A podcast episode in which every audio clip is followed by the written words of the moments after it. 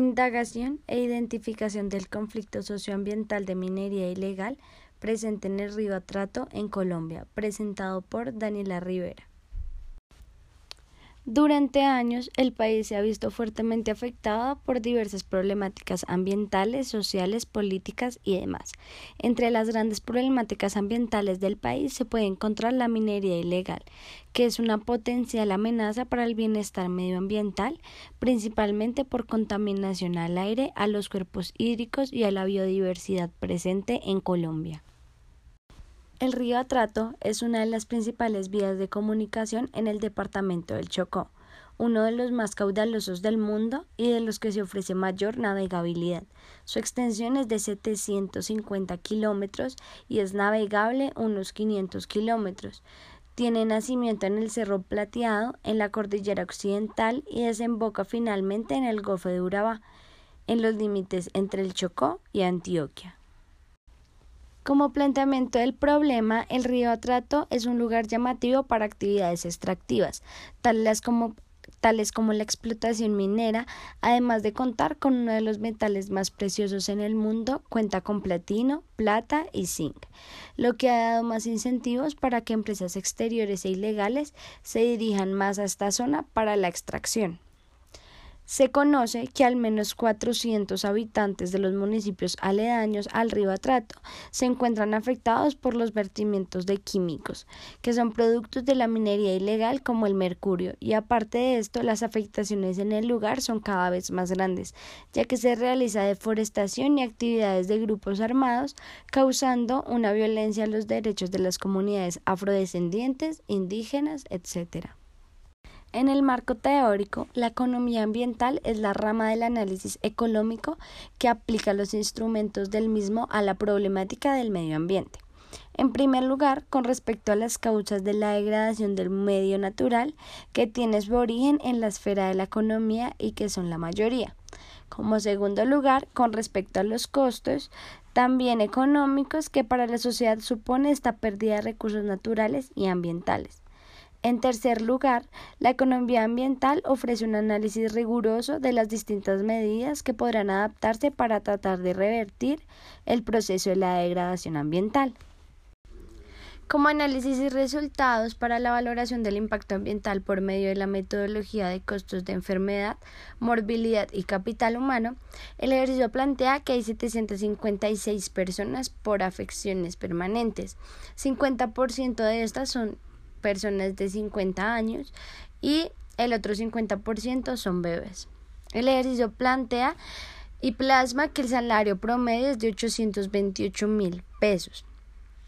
El año de trabajo son de 18 a 60 años, lo que quiere decir que van a haber dos, diferencias de años productivos, 42 desde 18 años y 10 del de 50 años. El salario para poder determinar el,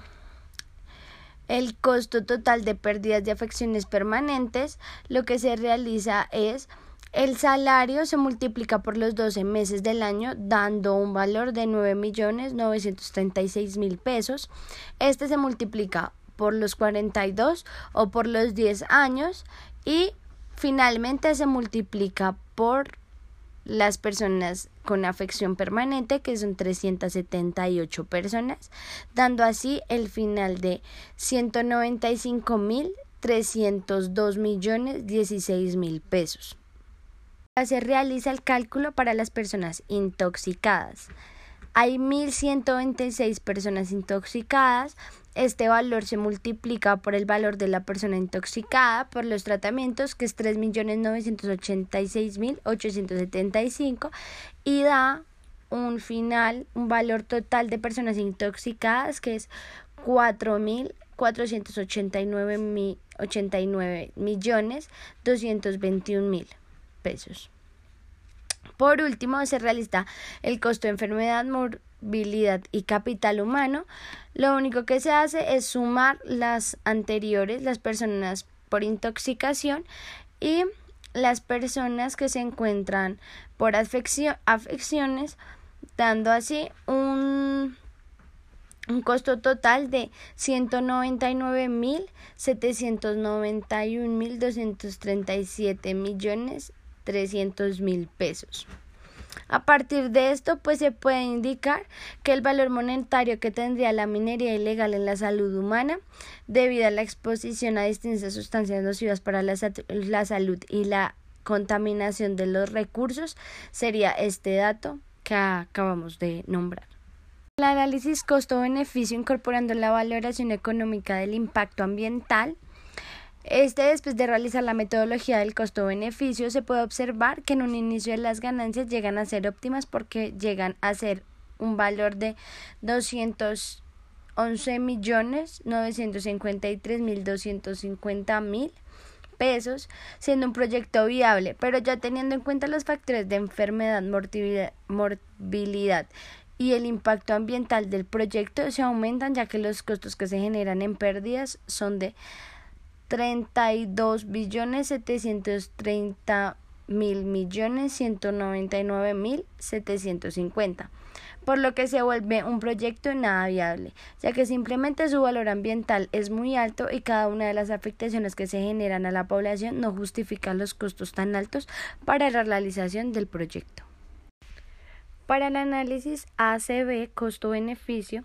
se determinará que bajo el punto de vista de los grandes inversionistas de la actividad minera del proyecto es viable. Los 211 mil millones no tienen en cuenta la deseabilidad del proyecto desde la perspectiva del bienestar social y el impacto ambiental reflejado en la cantidad de vida de la población. Por otra parte, se desconoce el proceso integral de ejecución comprendido por los objetivos socioeconómicos y de la población. En cuanto a la mochila ecológica, se omite el costo de deforestación, sedimentación de los ríos y vertimiento de mercurio, los cuales se han llevado a que la cuenca del río Atrato se concentre la mayor número de especies amenazadas en Colombia. Aparte de esto, es fundamental tener en cuenta e incluir todos los impactos tanto ambientales como sociales que tienen la extracción minera del oro.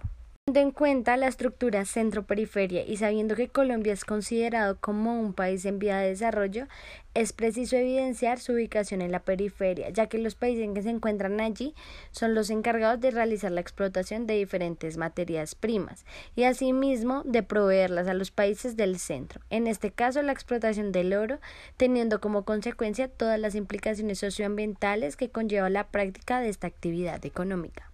En el análisis del impacto ambiental por aumento del precio internacional del oro, claramente es un fenómeno que no pasa desapercibido en Colombia ni en las demás naciones productoras del metal precioso, pero por cuenta de la producción ilegal es difícil determinar si el balance del incremento de la cotización será positivo o negativo, sobre todo porque el medio ambiente podría ser uno de los más perjudicados. A partir de esto, se encuentra una gráfica en donde el precio de la onza del, oro en dólares ha disminuido